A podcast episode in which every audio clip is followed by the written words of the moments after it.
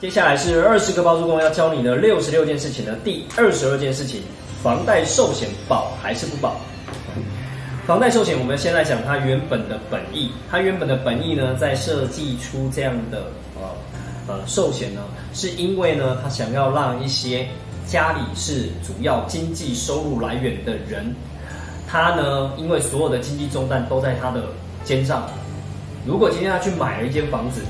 他有妻小，但妻小。没有没有没有没有办法有经济能力，老婆也没有出去赚钱的情况下，他要去保障这一个人背了一个这样的房贷，他能够让他有机会有时间，能够去好好处理这一间的呃房子，如果出了状况的情况下怎么办？打个比方啊，我用我小时候的例子，我三岁的时候呢，呃，就是呃父亲就是因为因病过世，当年我们家买的那间房子是有房贷的，那我也猜那个房贷背得很辛苦。虽然不多，可能一百多万、两百多万，但对于那个年代来讲，讲说哦，这样三十七年前哦，对啊，那是一个压力非常大的状态，对呃一个母亲要去抚养五个小孩子长大，所以呢，那个年年代当然没有这个概念，哦连连一般寿险的概念都没有，都不太有，你就更别或医疗意外的保险都没有，更别说谈所谓的房贷寿险。那个年代当然也没有这样的方案。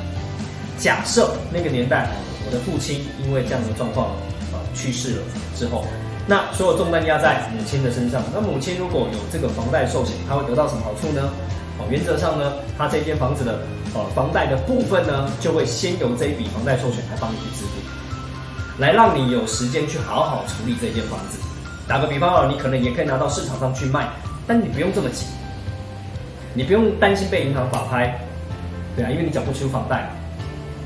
所以呢。就不会去损失更大的金钱，哦，因为呢，在房贷寿险上面呢，比如说我们以现在这个年代来讲，你去呃买一千万的房子，贷款八百万，当然房贷寿险不是全部都保，不是把八百万全部都保，哦，你有可能会去买一个额度，maybe 是两百万，maybe 是三百万的房贷寿险，那你可能需要去付一笔钱，哦，就是你这一笔钱，比如说我讲说现在趸缴大概有可能是二三十万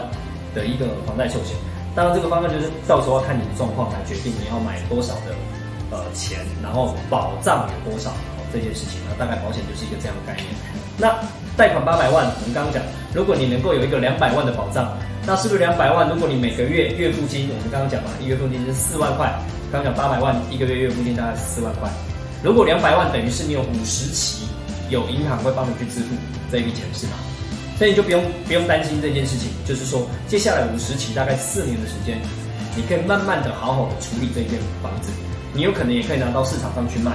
慢慢卖的情况下，你可能会卖到一个比较好的价格，你不用去担心说这个房子哦突然家庭的经济支柱不见了，那那你呃一个妈妈要抚抚养小孩子，然后又付不起这个这个房贷的情况下，房子有可能就会遭到法拍。更惨的是，你会流离失所，因为没有房子可以住。所以在这我们刚讲五十起，大约是四年多的时间，你可以这四年多的时间有一个地方可以继续住，房贷你又可以不用付，因为有保险来帮你付了，房贷寿险在帮你付这件事。当家里的经济支柱发生状况的时候，然后以及你可以在这段时间好好的去处理好你自己的。呃，房子看是要把它出租掉，还是要把它卖掉哦，等等，你可能会去做一些规划，或是找专业人士帮你做规划等等，来处理完这件事情。所以，我们讲说每一个工具都有它的存在的价值跟它的它的意义啊。所以呢，我们比较鼓励的是你好好去看待这件事情。那只是因为这样的观念对于一般市井小民来讲，他们是比较没有这样的观念，所以他并不会去买一个这样的房贷寿险。所以呢，现在呢比较常听到就会就会是搭配在所谓的银行体系里面，银行要贷款给你了，那他可能会去拿捏说，哎，你这个人的状况如果不是那么 OK，就是怕你会还不出来，他可能可能会提醒你有一个这样的方案，但他不能鼓吹你，啊，他也不能够要求你，它，顶多就是哦，你可能贷款贷不过，对，但它不能够用这个东西来要求你一定要去保房贷寿险。但它的确是一个选择，来让你能够贷款能够贷得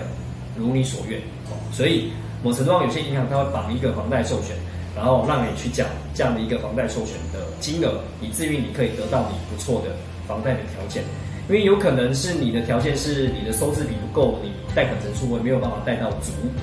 又或者是啊，有可能你的利率就会没有那么好。那搭配房贷寿险对银行来讲，它的风险会降低的嘛？那它银行又有业绩嘛？对啊，多了一个房贷寿险的业绩，那当然他会愿意在其他地方给你一些优惠，这都是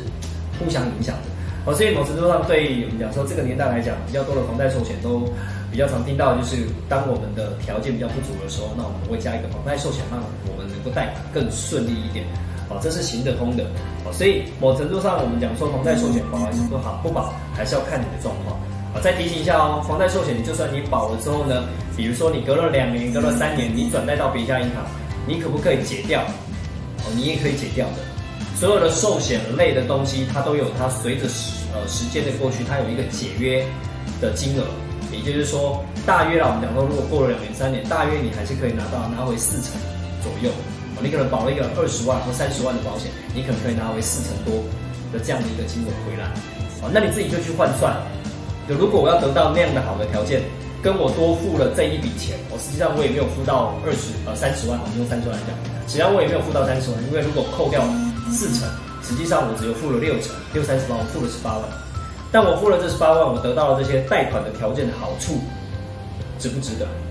是不是又没有对错的答案？又是你想要得到的好处跟负担代价取得一个平衡点。所以这之间你可以自己去拿捏衡量，是不是要用这样的方案来帮助你贷款更顺利？又或者哦，如果你现在你听这段视频的时候呢，你基本上你是一个家里的经济支柱，或是你老公是家里的经济支柱。的情况下呢，你可能也可以跟他讨论一下哦，这是一个我觉得在这个年代年代算是不错的一个方案。啊当然更细的细节要你亲自去了解，比较不会去花了一些冤枉钱。好，最后一个小小的提醒，房贷寿险你不用从你口袋拿钱出来，银行仍然会贷款给你。就你贷了八百万，你需要买一个房贷寿险三十万，他会贷给你八百三十万，让你用八百三十万去做本利摊。我觉得这也是一个很不错的条件，就是你在寿险那边，你实实际上是趸缴，啊，你实际上是享有这个保障的，但你在你的呃，我们讲说缴款的过程中，还是看似是分期付款的，对，那只是里面还是有利息，好，我们讲说，那既然是贷款给你这一笔钱三十万，那就还是要收利息，OK，好，所以对我们来讲，我们就去看它的优劣，我两边都要看，再来决定要怎么使用它。OK，那我们第二十二件事情，房贷寿险到底保还是不保，就跟大家分享到这边，谢谢大家。